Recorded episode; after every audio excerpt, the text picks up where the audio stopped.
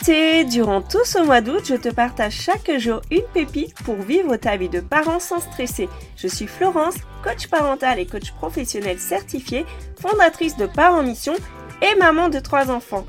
Mon but dans ce podcast, c'est de t'inspirer, t'encourager, te booster dans ta mission de parent. Bonne écoute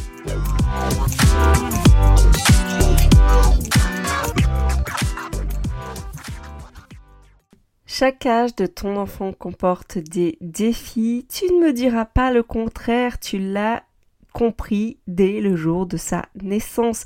Il est venu avec un sac à dos rempli de problèmes. Si tu as plusieurs enfants, tu constates que chacun vient avec son propre sac à dos, mais il y a quand même des choses qui semblent être communes à chaque enfant, mais que tu vas vivre plus ou moins bien, comme par exemple la phase du terrible tout aux deux ans de l'enfant, je dirais même à partir des un an et demi hein, pour certains. Ensuite, tu, tu crois que t'en sors, mais ça arrive vers les 3-4 ans, la phase du fucking for. C'est vraiment les phases où ton enfant commence à s'opposer, à ne pas vouloir telle ou telle chose, il veut décider parce qu'il grandit tout simplement et il a besoin de d'avoir des moments où il décide, des moments d'indépendance, il développe son autonomie. Donc toi, tu commences à perdre un peu tes repères. Jusqu'à présent, tu fonctionnais de telle façon et là, ça ne marche plus. Puis ça semble se calmer vers les 7-8 ans, ton l'âge de raison. Et quand ton enfant arrive au CM2, tu sens la préadolescence arriver qui s'ensuit avec la crise d'ado. Et je te fais cet épisode parce que j'ai une maman sur euh, les réseaux sociaux qui m'a écrit et qui m'a dit que ça tombait vraiment à pic parce que euh, elle euh, pense qu'elle ne va pas forcément bien vivre la phase du fucking four avec son enfant et que du coup elle a peut-être échappé au sujet avec en passant le terrible tout de manière plutôt simple, mais euh, là, ça semble se compliquer. Donc, je lui fais cet épisode spécial pour elle, mais aussi pour toi. Je vais te donner mon avis sur le sujet. Effectivement, ces phases-là, on en a mis un nom, mais du coup, la chose qui me dérange avec ça, c'est que dès qu'on a des enfants, en fait, on s'attend au pire. Eh bien, moi, j'ai envie de te dire, tout ça, ce sont que des éléments de langage pour te parler de, de phases qui sont peut-être, qui viennent avec euh, un, lot de, de changements. Tu vas commencer à désapprendre des, des choses en fait. Tu vas commencer à revoir ton fonctionnement avec ton enfant tout simplement parce qu'il grandit, tout simplement parce qu'il euh, devient plus autonome. Et pour bien vivre cette période, je pense que c'est important de comprendre un petit peu les phases de développement des enfants. Moi, c'est quelque chose que je partage dans les ateliers parents que j'anime. D'ailleurs, si ça t'intéresse d'en savoir plus, tu peux me contacter parce que j'en ai prévu euh, dès le mois de septembre, à partir de mi-septembre. Et, euh, et ce que je, je, pense aussi qu'il est important, c'est de voir en plus des spécificités qui sont liées à l'âge de l'enfant, c'est de vraiment en savoir plus aussi sur toi, ta manière de réagir. Et ça, pour ça, il est important de se connaître soi. C'est pas simplement d'avoir des astuces. Je pense que connaître son enfant, connaître son fonctionnement, qu'est-ce qui l'apaise, tout ça c'est un indispensable pour moi. C'est des choses qu'on ne nous apprend pas avant d'avoir des enfants, mais qui peut-être parce qu'on n'est pas concerné encore, mais qui sont importantes si au quotidien tu vis vraiment les choses difficilement.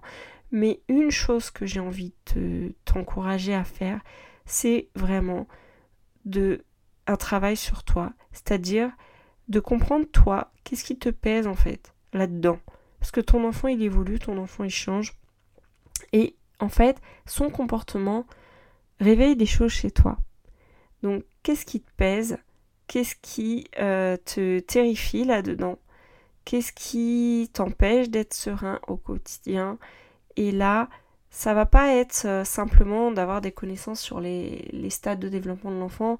Ça, ça va te permettre de relativiser, de te dire que, ok, ton enfant, il est juste normal. Ton enfant, il, grandit, c'est plutôt bon signe en fait.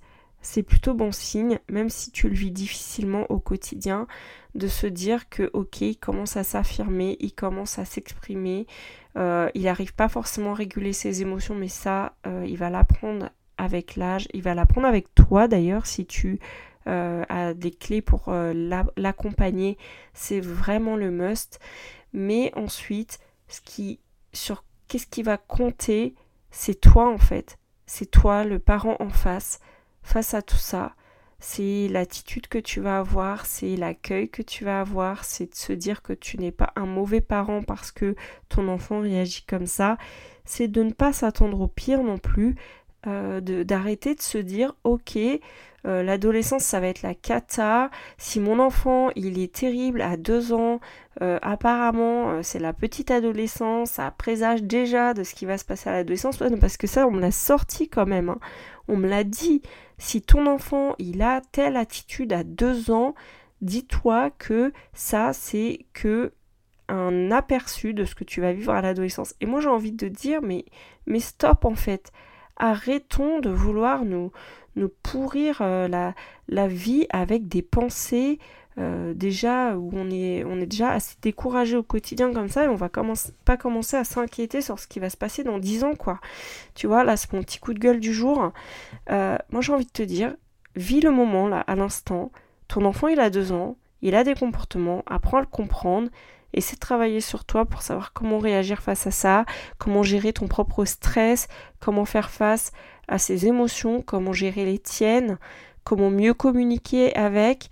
Et tu verras, ça se passera quoi ça se passe pour lui d'accepter ton autorité sur des choses qui sont non négociables.